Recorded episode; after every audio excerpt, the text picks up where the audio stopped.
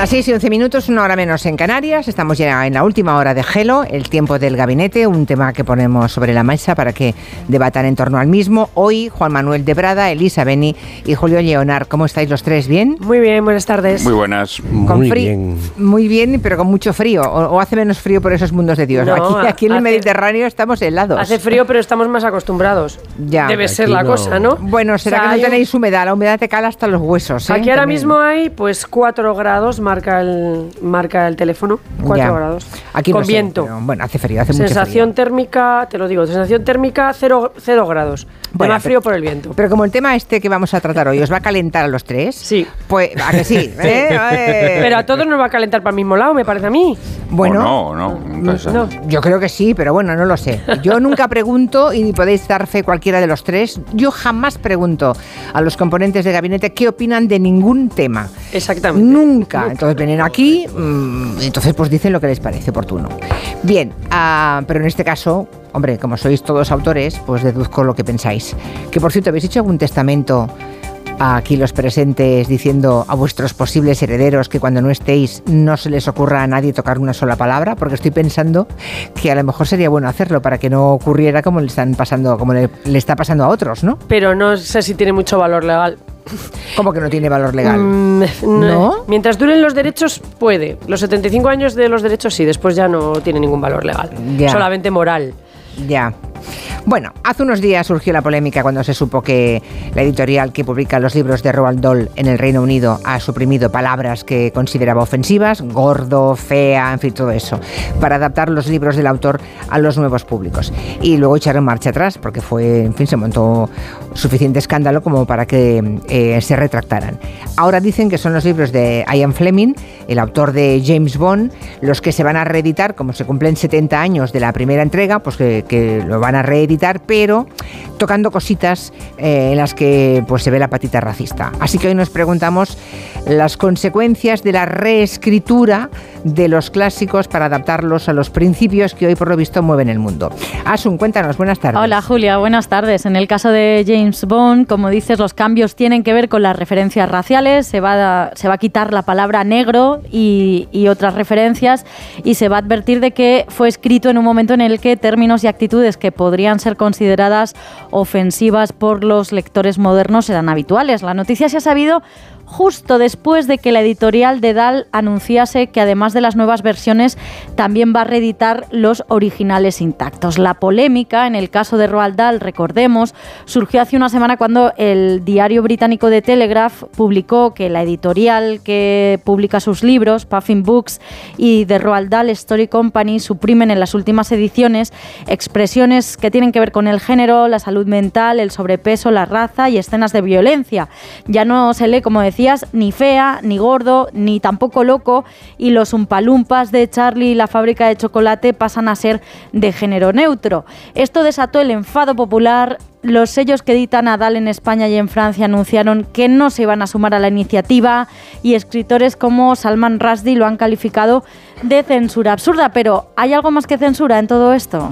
Bueno, hay quien lo ha visto como una especie de operación de marketing. ¿Te refieres a eso? A no, eso me Asun? refiero, sí, Vale. porque por ejemplo hemos leído en la web Contexto una columna del profesor y el escritor Chandru Fernández, columna que titula Rebelión en la fábrica de chocolate, en la que subraya dos detalles. Primero, nadie ha pedido esos cambios, no ha habido ninguna turba con antorchas que exija que se hagan, lo que desmontaría el argumento de que se hace para adaptarlas a un público más sensible. Segundo, la decisión de la editorial de reeditar, como decíamos, los originales como si fuera un acontecimiento mundial. También recuerda este escritor que el canon de la literatura infantil se rehace con cada generación. Y esto que sostiene el profesor Fernández está, por ejemplo, perfectamente documentado en el caso del cuento popular, en reescritura constante para adaptarlo a los cánones morales, culturales y estéticos de cada época y acomodarlo al público infantil y juvenil. Y os pongo un ejemplo de Caperucita Roja. Hay por lo menos documentadas una docena de versiones a lo largo de la historia. En la original no había ni Caperuza Roja ni final feliz que sí aparecen los hermanos Grimms, Grimm que introducen además la figura del cazador. En la de Perrol se, se suprime el canibalismo y hay una versión muchísimo más reciente en la que Caperucita acaba pegándole un tiro al lobo y haciéndose un abrigo con su piel. ¿De quién es la versión? Pues del propio Roald Dahl, que la reescribe en su obra Cuentos en verso para niños perversos, que también incluye otros como La Cenicienta, porque como se lee en esta última, de esta historia, escribió Dahl, es la versión en castellano, tenéis una versión falsificada que alguien con la mollera un poco rancia consideró mejor para la infancia. Bueno, pues una cosa es contextualizar y otra es censurar eh, o quitar palabras a un autor a un autor muerto, ¿no? No sé mm, qué consecuencias creéis que puede tener esto. Eh, y qué pueden hacer los autores vivos para evitar que se les reescriba en el futuro. Ya ha dicho Elisa que poca cosa, solamente el tiempo que duren los derechos de autor. Más allá ya no se puede hacer nada, ¿no? Bueno, dejarlo dicho, ¿no? Yo desde aquí dejo dicho que no quiero que me toquen ni una palabra y supongo que Juan Manuel también lo dirá. Y tal notario que esto no va a servir para nada. Bueno, pero de alguna, manera, de alguna manera, eh, todos, de, todos los autores eh, que en algún momento mm. trascienden a su, a su tiempo, hay testimonios no solamente de sus obras, sino también de sus correspondencias, eh, en fin, sus diarios y tantas cosas, ¿no? Eh, y en fin, hay el hacer, eh, si alguno de ellos hubiera hecho costar eh, algún tipo de voluntad respecto a, cuando hacen costar, que algunos sí lo hacen respecto a la edición de su obra, yo creo que el mero hecho de ir, a, de, ir contra la voluntad del autor ya tiene algún, alguna consecuencia, ¿no? Siquiera de cara a los lectores o, comercial. Por lo tanto, que el autor exprese en vida pues determinadas condiciones para la edición, aunque en un momento dado ya se pierda el control, una vez perdidos el control de los derechos, que, que tampoco entiendo por qué se pierden los derechos a los 75 años. Ya. Pero bueno. Sí, porque si tienes un edificio no lo pierdes. Esto es correcto. Y en cambio, en cambio la propiedad intelectual em, caduca. Es curioso. Bueno, em, Juan Manuel de Prada, ¿cómo lo ves? Bueno, vamos a ver. Eh, eh, honestamente me parece eh, lamentable, sobre todo porque, porque sí, tiene cierto tufillo a, a montaje, ¿no? porque no sé que a quién le puede ofender que, un, Roald Dahl llame a un personaje gordo o a otro llame feo, en fin, todas estas cosas me parecen como de no sé, de, pigmeos mentales, o sea, yo creo que vivimos en una época de, de, franca decadencia y de, y de agostamiento de ya no solamente intelectual, sino agostamiento de lo humano, ¿no? Dicho esto, Dicho esto, sí que es verdad que el concepto de, propiedad intelectual es una cosa moderna. Eh, durante muchos siglos la literatura se reescribió. Eh, la literatura se reescribió, las sucesivas generaciones la reescribían. Nosotros no sabemos cómo escribió Homero la Ilíada, si es que Homero existió. Eh, pero, por ejemplo, tenemos un ejemplo en, los evangelios, los evangelios llamados sinópticos, Mateo, Marcos y Lucas, pues son evidentemente evangelios que tienen una fuente común, y que en, sucesivas eh, reescrituras pues adoptan formas diferentes. Si nos fijamos, por ejemplo, en el romancero, en nuestro hermosísimo romancero, pues vamos a descubrir que a lo largo de los siglos existen muy diversas versiones de los romances. Es decir, las reescrituras eh, siempre han existido y ha sido algo normal. Todo esto se empieza a dificultar con la invención de la imprenta. Claro, en la época de la transmisión oral era normal que fuera así. La invención de la imprenta eh, bueno, no, pero también se transmitía por escrito. Lo que pasa que el juglar, que tenía sus, sus, romances por escrito, pues bueno, los memorizaba, los hacía suyos, ¿no? Y entonces los alteraba. Y todavía hoy existen muchas formas de reescritura que nos hacemos los tontos, pero que sabemos que están ahí. Eh, se hacen muchas versiones amputadas de muchos clásicos o adaptaciones sedicentemente infantiles y juveniles, libros apestosos que están en cualquier librería de España eh, y, que, y que a nadie le escandalizan, versiones del Quijote, traducciones entre comillas, al castellano moderno de obras clásicas, etcétera, etcétera, etcétera. Eh, amputaciones monstruosas. Eh, hay mucha gente, por ejemplo, que a Proust, como no tiene huevos ni cabeza para leerlo, pues lo lee en libros con pildoritas de Proust. Hay muchos libros que se, que se publican con pildoritas de tal o cual escritor, en donde estás haciendo una labor de expurgo. Quiero decir que esto que nos, que nos escandaliza, sin embargo, tiene muchos antecedentes y muchos eh, fenómenos similares que no nos escandalizan y que están ahí. A mí me parecen todos babosos y repugnantes, es decir, a mí las, las eh, eh, traducciones al castellano moderno, las adaptaciones para niños, todas esas cosas me parecen memeces. Yo creo que cuando nos enfrentamos a un verdadero clásico, y aquí en este sentido de decir que llamar a Ian Fleming un clásico es algo casi ofensivo, pero creo que la única manera que tenemos de enfrentarnos a un clásico es medirnos con él y descubrir nuestra pequeñez y descubrir nuestros prejuicios y descubrir nuestra angostura mental que es incapaz de que ese monstruo entre dentro de nosotros. Y esa es la belleza de confrontarte con un clásico. Esa es la belleza de confrontarte con un clásico. Tú cuando lees a Quevedo no necesitas compartir su visión antisemita o misógina eh, de determinadas realidades. Sin embargo, eh, lo que mm, hace grande al clásico y te hace grande a ti es que tú puedes medirte con él. Y puedes leer críticamente lo que él ha escrito ¿eh? y enjuiciarlo mm, con un juicio Em, sincrónico, es decir, trasladándote a su época y con un juicio diacrónico desde la tuya. ¿eh? Y eso es lo que hace al lector adulto ¿eh? y al lector potente y verdadero.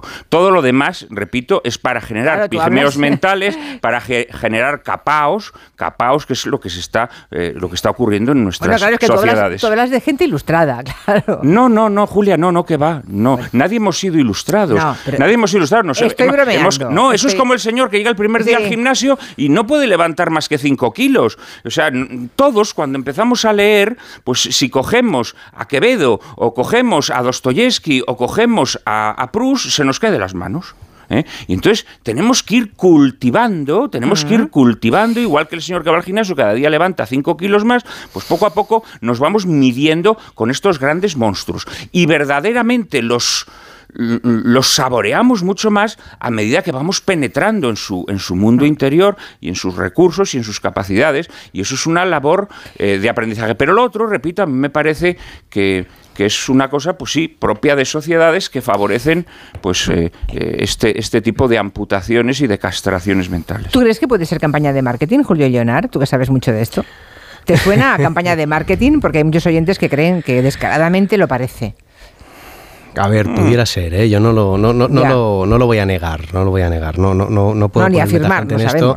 Claro. no puedo ponerme tajante, tajante en esto. Que puede tener la pinta de que en un momento dado, pues las ventas de eh, un clásico moderno como los libros de Roald Dahl no estuvieran vendiendo lo suficiente y la familia haya tomado la decisión, o la editorial haya tomado la decisión, o alguien que compra los derechos haya tomado la decisión de que si hacemos esto, pues obtenemos un poco de publicidad y volvemos a hablar de Charlie la fábrica de chocolate y todas estas historias. Puede parecerlo. Eh, pero también es perfectamente plausible que sea fruto de los tiempos en los que estamos, hmm. en los que en, alguna medida no tan vehemente estoy de acuerdo con, Juan Manuel. Eh, no, estoy de acuerdo al, al 100% en la vehemencia porque gracias a estas enanitudes mentales que, a Juan Manuel le, repelen tanto, eh, algo llamado cuando yo era pequeño eh, la revista del libro de Petete, eh, que llevaba unas versiones muy recortadas de, libros, pues yo me acerqué o me interesé por los libros de Julio Verne o por, yo qué sé, Simba del Marino, todas estas historias, y luego pues me generaron la gusa suficiente como para decir, oye, pues yo me quiero leer el, original y comérmelo enterito y descubrir pues, los viajes de Gulliver o las no sé cuántas mil millas de viaje submarino y todas estas historias. Es decir, que de cara a los críos, en algún momento ofrecerle versiones más cortas, Mm, que de, algunas historias pues puede hacer que eh, nos acerquemos a la literatura como ese señor se acerca al gimnasio y empieza con 5 kilos y termina levantando más peso, ¿no? Mira, en esa, eh, de, cara a los niños, ¿eh? Sí, sí, en esa onda hay un oyente que dice, conozco diversas obras literarias clásicas a través de las primeras adaptaciones juveniles de los 70 y 80 que leí Bueno, eso que estás tú diciendo. Y dice, me gustaría saber qué piensa de Prada. Bueno, luego. Ahora acaba, Julio. Ahora acaba. Yo, yo, yo, empecé por ahí, ¿eh? Y, luego me aficioné a, Emilio Salgari y me leía pues todo el rollo de los piratas de Montpracem y a raíz de ahí, pues luego mi padre tenía una biblioteca eh, de clásicos ahí ya de la literatura española y entonces pues ya dices, pues se me han acabado las aventuras, vamos a por algo más gordo y arrancas con el Lazarillo de Tormes y pues eh, terminas con un amuno. Em, que, el, picarte el gusto está ahí y que ahora mismo pues eh, tenemos la opción de la revisión de marketing que es perfectamente plausible y la opción de que haya gente que considere de verdad que se lo crea em, que, no somos capaces de tener que enfrentarnos a una lectura contextualizando que en cierta época a ciertas personas o en ciertos contextos se las llamaba como se las llamaba. Y voy tanto a, a Dol como a, como a Fleming. Eh, yo sinceramente, que, que, lo cojamos única y exclusivamente por la revisión de la palabra negro y nos olvidemos en esta revisión que se pretende hacer del trato de época denigrante en muchas ocasiones que se aplicaba a las mujeres por parte del carácter de James Bond, hombre, mm, ¿Qué quieres que te diga? Si vas a ponerte a revisar y a ponerte a cortar con el hacha, córtalo todo.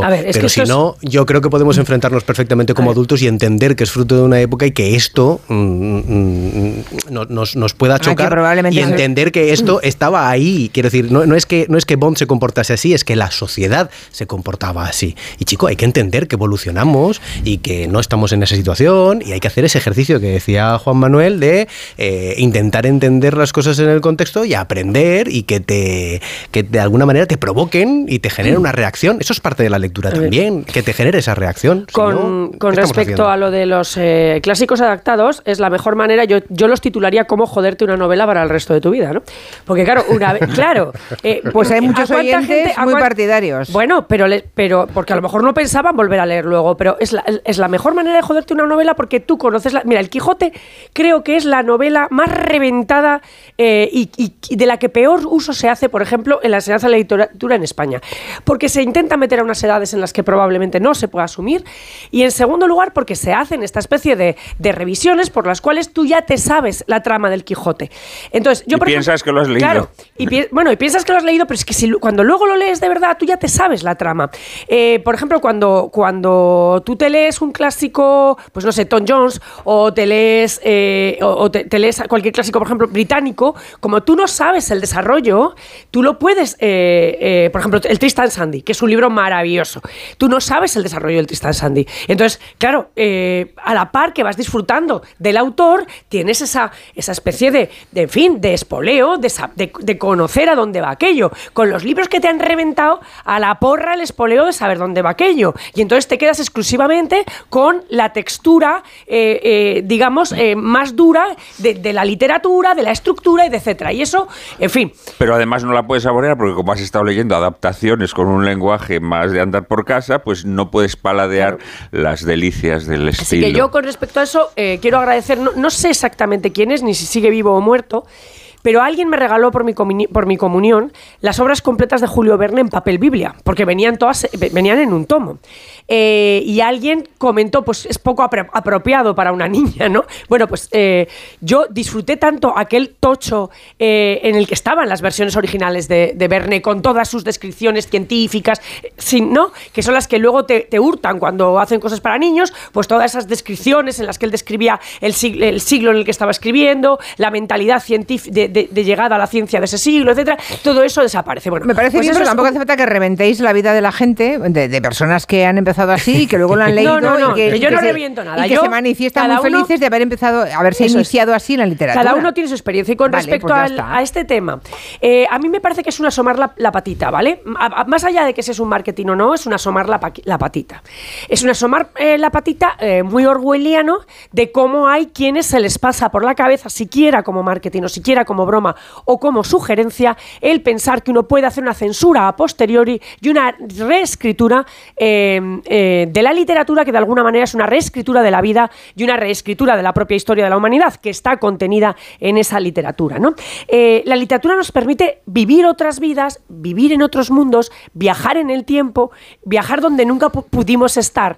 En el momento en que eso sea eh, eh, violentado por una especie de mentalidad censora, eh, etcétera, eh, todos esos viajes al siglo XVIII, a, eh, a las, formas que nos permitían entender la vida cotidiana en esos siglos, que, se, muchas veces se, plasman mejor en la literatura de la época que en los propios relatos históricos. Todo eso se nos va a la porra, por no hablar de la delicia de la lectura del texto tal y como lo concibió el autor, con su ritmo, con su prosodia, con sus eh, propias palabras, que será totalmente violentado en estas reescrituras. Así que ojo con eso, porque a mí me parece que están amagando.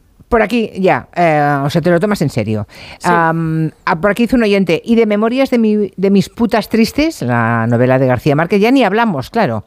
Claro, es que en, es que en este caso habría ya Bueno, que una- censurar el título de Por la novela. cierto, esa es una reescritura de La Casa de las Bellas Durmientes de Kawabata, un escritor eh, japonés, una versión lindante con el plagio.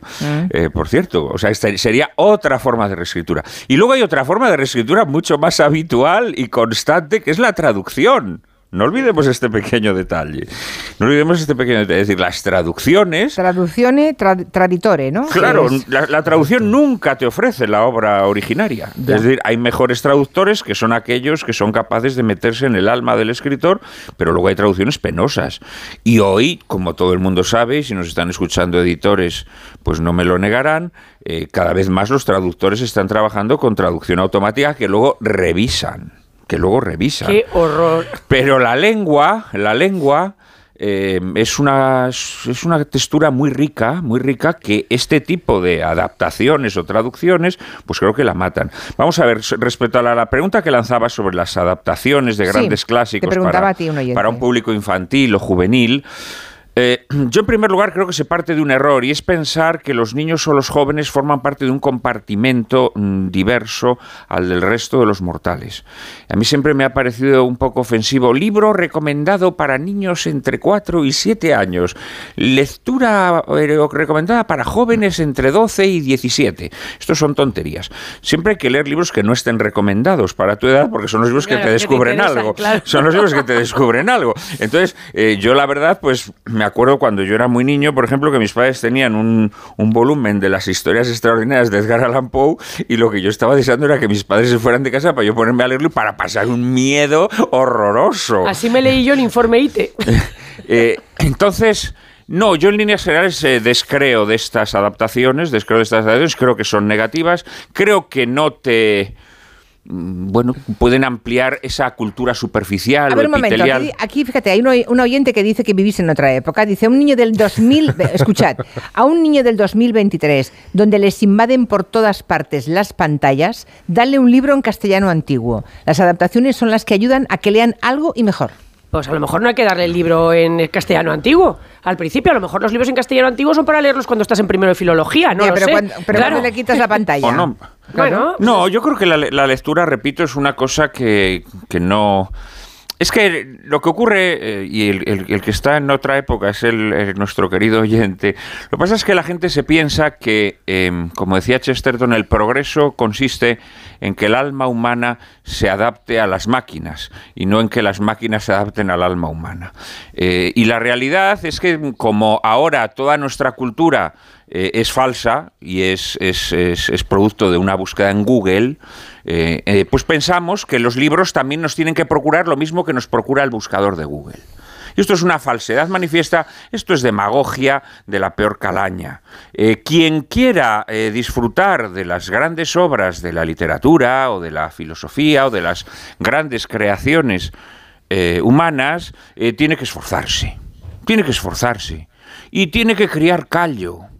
Esto es así. Bueno. Esto es así.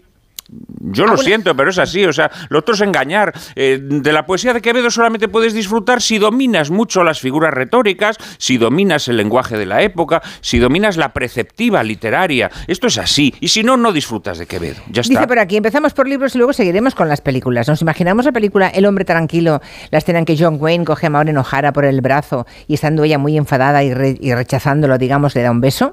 Tenemos que cortar la escena, reescribirla. Bueno, ante... Hay otra en la que la arrastra cogiéndola de los pelos. Eso ya lo están haciendo, ¿eh? Todos los ¿Y remakes hacen de alguna manera ¿Y eso. Gilda con la bofetada? ¿Qué me decís? Claro. Pero es un, pero es un, pero es un remake, eh, Elisa. Quiero decir, con, con la original, directamente meterle mano a cortar eh, partes y tal, ahora mismo no hemos llegado a esa situación. Fíjate que, sí que lo, se permite em, con, con las obras escritas, pero con la televisión, yo me lo venía planteando antes, con, mm. cuando estábamos pensando en el tema del gabinete, y decía, es que mm, de, películas que tenemos nosotros ahora mismo, eh, no, las plataformas las siguen emitiendo, tú las tienes en DVD, las sigues viendo, eh, no, no, nos hemos atrevido todavía a alterarlo. Quiero decir, ahí es que sí, que somos capaces de entender que es fruto de una época y bueno, se han hecho comentarios, versiones extendidas, eh, debates, documentales, para, para que podamos entenderlo, ¿no? Porque claro, es que lo vemos y no nos vayamos a ofender. Entonces, Claro, ahí sí que, entra, pero con el, con el texto sí que nos atrevemos y, yo creo que es por lo que decía también Juan Manuel antes.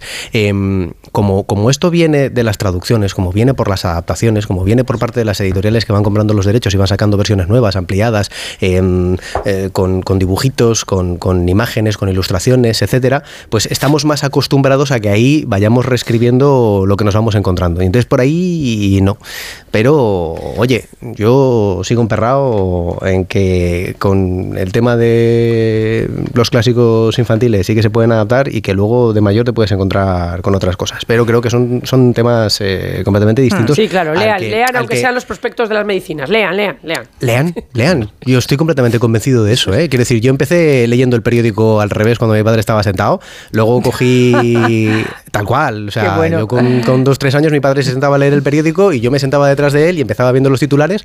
A raíz de ahí eh, y con la guardería a la que iba en aquel momento, claro, mm. eh, aprendí a leer Luego cogí los clásicos de PTT, donde llevaba las versiones adulteradas de Julio Verne. De ahí, en la comunión, también me regalaron libros de Jurno Verne. Luego compré ediciones mejores y luego pues me terminé eh, atreviendo a leerlos en versión original. Y ahí estoy completamente de acuerdo con Juan Manuel.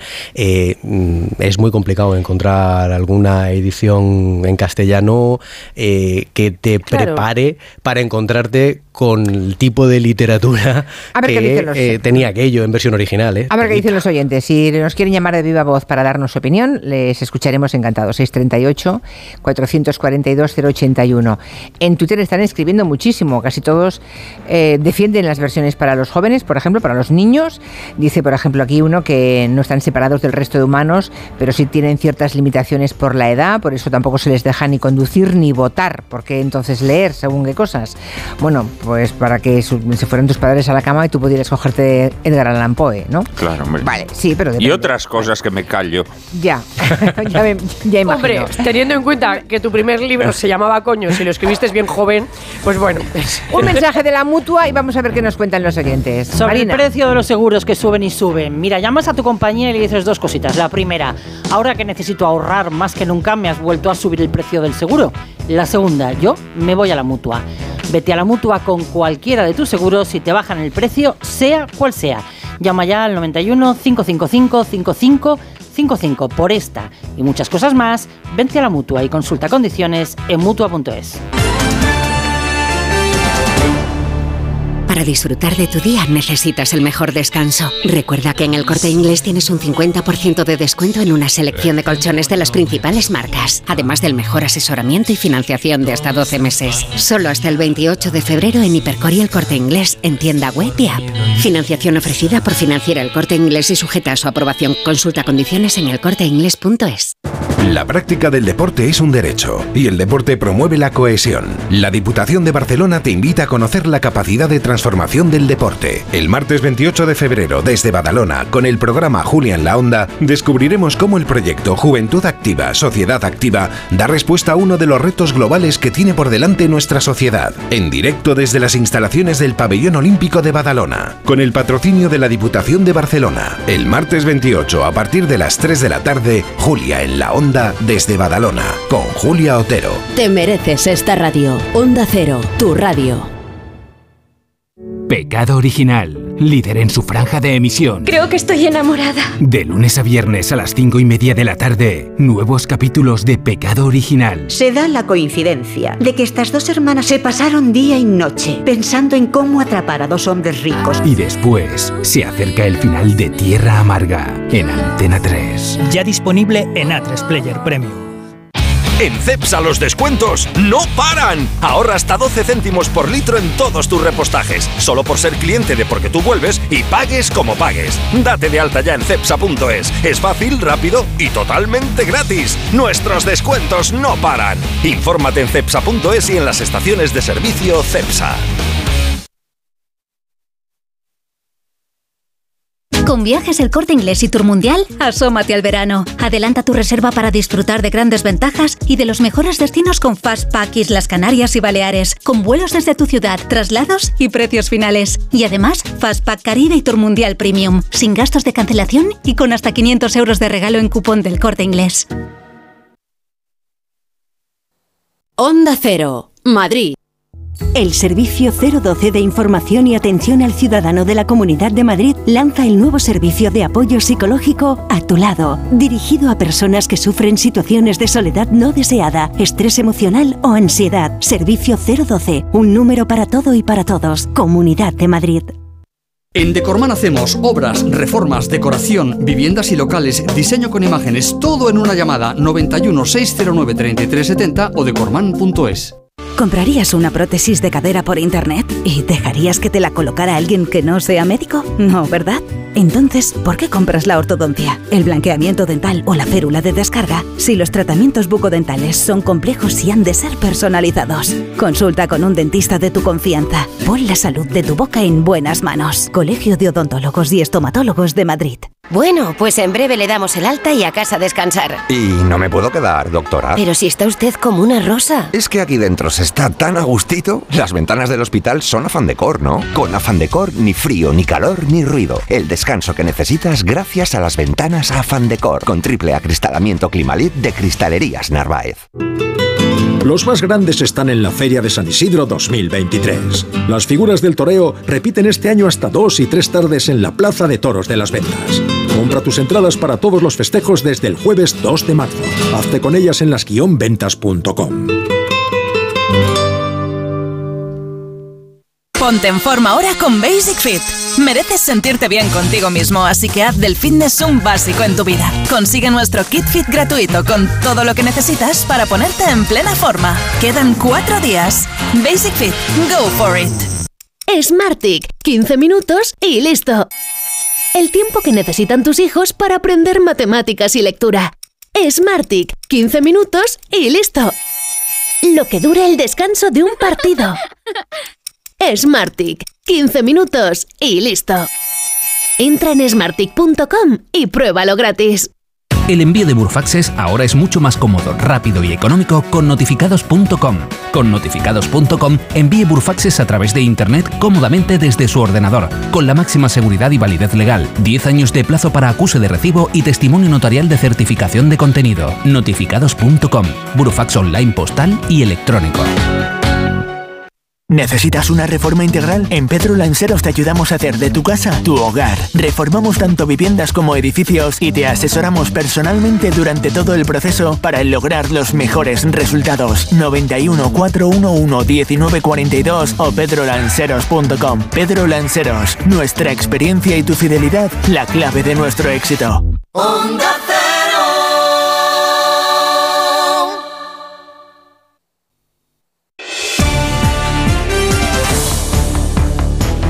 En Onda Cero, Julia en la Onda, con Julia Otero.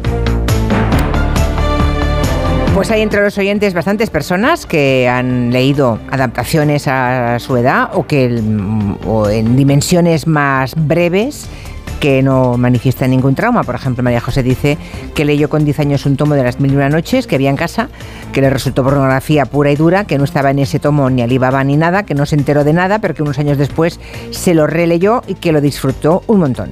Y luego, otra oyente, bueno, hay que muchísimos mensajes, dice que normalmente los revisionistas hacen alarde de superioridad moral e intelectual denigrante. Otras con vos. Yo realmente no estoy de acuerdo. Creo que hay que tener la suficiente madurez mental como para aceptar que esas obras se escribieron en un tiempo y un contexto distinto. Si empezamos a modificar este tipo de obras porque no se ajustan a los cánones actuales, ¿en dónde ponemos el límite? ¿Seguimos con el resto de obras de arte, el arte en general? ¿Volvemos a hacer las esculturas que están hechas o volvemos a pintar los cuadros que ya han sido pintados? ¿Y por qué no reescriben la Biblia sin todos sus prejuicios? Y revisan el papel de la mujer y de toda esa gente. Eso sí, ¿no? Eso no, re- no reescriben. Yo no estoy del todo de acuerdo con lo que dice Juan Manuel. Tengo 48 años. También empecé a leer con eh, pues versiones eh, gráficas, por ejemplo, de Julio Verne. El primer autor que me fascinó fue Stephen King y fue por ver una, una serie de televisión, El misterio de Salem Slot. Hoy, por ejemplo, estoy intentando leer Moby Dick en inglés y es insoportable. O sea, hay ciertas cosas que son tan complejas que no, no puedes decir, no, no, es que no te puedes leer Cervantes hasta que estés preparado para leértelo. Igual mucha gente no está preparado nunca. Añade, añade aquí otra oyente, hay que diferenciar la versión para niños que está bien para empezar y una versión para adultos cortada por los censores ofendiditos. A ver, no hace falta, no hace falta que se piquen todos los oyentes. No estamos hablando que aquí cada uno hace lo que quiere, que nosotros somos Es que, a ver, a ver, perfectamente ha re- es que ha resultado, libertarios. ah, sí, pero ha resultado entre los dos una alianza un poco petulante. Los No, no es petulante, vamos a ver. Perdonadme, pero ha no, sonado de petulante petulante. nada. Mira, No, Julia, no, todo no, el mundo no. puede leerlo todo y el que no puede leerlo no tiene por qué. Es decir, no pasa nada. Por ejemplo, Moby Dick es una maravilla de libro. No hay por qué pasar de leerlo en cómic a leerlo en inglés. Se puede intentar leer en, en- en castellano. Eh, que por cierto, es duro, es un libro duro. Leer Moby Dick mucho. completo. Y yo tengo, que, yo tengo que decir que Moby Dick lo leí hace dos años. ¿Eh? Tengo 58, lo leí a los 56 años. Es un libro duro de leer. eh, que es como ir subiendo cuestas y, que cuando lo culminas te das cuenta de la belleza del recorrido que has hecho. Pero no hace falta leer Moby Dick. Si lo que estamos hablando es de las historias, es decir, de la trama o de la historieta que cuenta, si pensamos que eso es haber leído una obra, pues eh, bien, no sé, se- se cuenta. Pero es que la obra reside también en la forma que le dio el autor, fundamentalmente en la forma que le dio el autor. Y es ese viaje con el autor, con sus palabras, con sus giros, insisto, con su ritmo, etcétera, el que vamos a hacer. Y si ya luego lo podemos hacer, yo por ejemplo, Bella del Señor de Cohen, lo leí cuando estaba haciendo la carrera, lo he leído hace dos meses en francés, eh, de nuevo, Eh, y te das cuenta de que, de que llegas mucho más al autor. Bien, si puedes hacer eso Bien, lo haces. Yo me digo, vale, bravo, Elisa, lo has hecho. Pero si no lo puedes hacer, pues no lo haces. Yo nunca voy a poder leer a Dickens en inglés. Pues no lo haré. Punto. Es que es así. No por eso me voy a suicidar. Pero lo que es. Aquí es- dice un oyente que ella, ella es una persona ciega y espera que en el Lazarillo de Tormes siga apareciendo el, el- el ciego malvado, ¿no? Dice, por favor, porque hay cosas que Mm. solamente se le pueden hacer efectivamente a un ciego. Está claro, está claro. Bueno. Yo de todas maneras eh, me vais a permitir que sobre esta cuestión de las adaptaciones, es decir, que una adaptación al final es cambiar la forma de una obra de arte. ¿eh? Cambiar la forma de una obra de arte. La, la forma y el fondo son inseparables. No se puede disfrutar de una obra de arte eh, separando la forma y el fondo. No se puede coger eh, un, un gran clásico de la literatura y hacer una versión eh, con una forma distinta y más simplificada. ¿Eh? Imagínate. Ortega y Gasset, en, en- en Ideas sobre la novela, dice, la materia no salva nunca a una obra de arte y el oro de que está hecha no consagra nunca a la, a la- a la estatua. Todo el que posee delicada sensibilidad estética presentirá un signo de, de filisteísmo en que ante un cuadro o ante una producción poética señale a alguien como lo decisivo el asunto. No. En literatura lo importante no es el asunto. No es que te cuenten la historieta de que hay unos balleneros que van en busca de una ballena blanca y corren aventuras. No, eso no tiene nada que ver con la obra de arte. Usted ha leído un tebeo, ha leído una historieta, pero usted no, la, no ha leído Moby Dick. Esa es la cuestión. Entonces tenemos que afrontar este hecho. El otro es engañar, es populismo, queda muy bien. Venga, hay que democratizar Moby Dick, y entonces hacemos una serie de Netflix. Eh, eh, bien, eso, esto nada tiene que ver con, con la experiencia estética de la lectura de Moby Dick, porque forma y fondo son inseparables. Y esto creo que hay que decirlo, porque es que si no... Eh, entonces no habría ninguna, bueno, claro, pero no hay adaptaciones yo a, a voy a ninguna llevar- obra llevar- literaria claro. al cine, ¿no? Voy Ya, a llevar ya, la- pero la- la a nadie, a nadie en se este le caso. ocurriría adaptar, adaptar, no sé, a Mars, o a nadie se le ocurriría adaptar a Hombre, es un Velázquez, ensayo, o no a nadie, se le, a nadie se le ocurriría, sí, bueno, pero es claro que Bueno, se, han hecho, se han hecho todo que tipo de haya que no paridas, se le pero- ocupla a alguien adaptar a Picasso, porque a lo mejor como el Sí. Guernica no se entiende muy bien, pues a lo mejor hay que adaptarlo para que se pueda entender. niños. Claro, ¿eh? y hacer versiones para Eh, niños. De todas maneras, yo digo. Lo de la eh, Biblia que queda si- si pendiente, no ¿eh? fuera- Ah, existe ya. Ya se ha- la- Biblia per se- por es favor. una información, se acaba de publicar hace escasos meses el- lo que se llaman el Génesis liberado, que es lo mismo que la Bueno. Odisea liberada, eh, bueno, una readaptación del, del Génesis. La, la Biblia llega ya a nuestros días reescrita 50 millones de veces, o sea que ya directamente lo, lo que nos estamos enfrentando ya es la revisión de la revisión de la revisión de la revisión. Em, pero yo mm, enmiendo parte de lo que se ha dicho aquí, porque creo que si no fuera por estas versiones adaptadas, eh, pues no me hubiera acercado, ya digo, a, los clásicos que todos conocemos de Julio Verne y eso no me hubiera eh, generado el interés suficiente como para leerme, cuando tenía creo que 15 años, Un capitán de 15 años, eh, que para mí es una de las mejores obras de, de Julio Verne, no tiene nada que ver con todo el tema fantasioso al que nos tenía habituados y te acerca a cuestiones históricas como el esclavismo, como las haciendas de, con tema de trata de negros y demás, y entonces eso pues no... Miguel Strogoff, que estaría a- ahora muy de a moda. generarme a, a gen- a generarme intereses históricos sobre esta, esta cuestión en particular. Quiero decir que creo que las versiones adaptadas infantiles eh, sí que despiertan en las mentes más jóvenes el interés de poder enfrentarte luego a esa obra, te generan la curiosidad suficiente eh, y cuando lo haces joven, este rollo de que te haya destripado la historia o que el acercamiento sea distinto o que el guantazo de realidad que te dé, creo que no es negativo, sino mm, además positivo, porque cuando te enfrentas a ello dices, ala, esto no era como lo recordaba, esto no era como, como yo me acordaba Al de la final, nos historia hemos, pequeña. al final nos hemos cerra- nos hemos centrado en el tema de las Muy- Pero es interesante. Sí, Porque lo otro no hay discusión, en lo otro Es no se le ocurre a interesante. nadie Yo que soy muy catalanista me vais a permitir que cite a Raimundo Llull.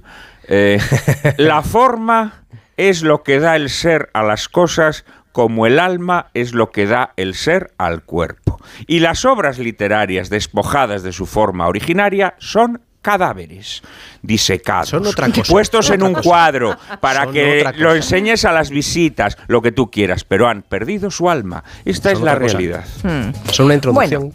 Perdón, acaba, acaba, sí. No, no, que digo, son otra cosa, son una introducción, son Ah, un vale. trampolín, son lo que te permite Sí, pues como si tú pones, luego como si pones resto. una estatuilla del David de Miguel Ángel en, en el neceser de tu, en el sinfonier Encima de tu la casa. tele, encima de la tele, Bien, sí. Vale, vale. Bueno, que llegamos a final. Que ah, ahora me doy cuenta que no lo he recordado a los oyentes que mañana vamos a emitir el programa en directo cara al público en un lugar muy grande que es el pabellón olímpico eh, de Badalona. Allí estaremos, que obviamente vendrá eh, la mesa de redacción.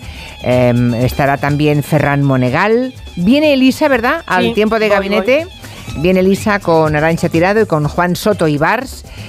Mm, bueno, y Monegal y la mesa de redacción y yo qué sé, y un montón de cosas. Y hablaremos de mucha cosa de deporte. Preparados para hablar de deporte, ¿eh? Pues ahí nos vemos. Que es el leitmotiv. Mañana en el pabellón olímpico de Badalona. Con las puertas abiertas hasta que completemos aforos, si es que lo completamos, porque creo que es bastante grande. Hombre, no será el pabellón entero, ¿eh? Habrán puesto un trozo, pero vamos, que les esperamos allí para que vean la radio además de escucharla. Adiós a los tres y a los oyentes también. Adiós. Adiós. Adiós. Hasta mañana desde Badalona. Buenas tardes.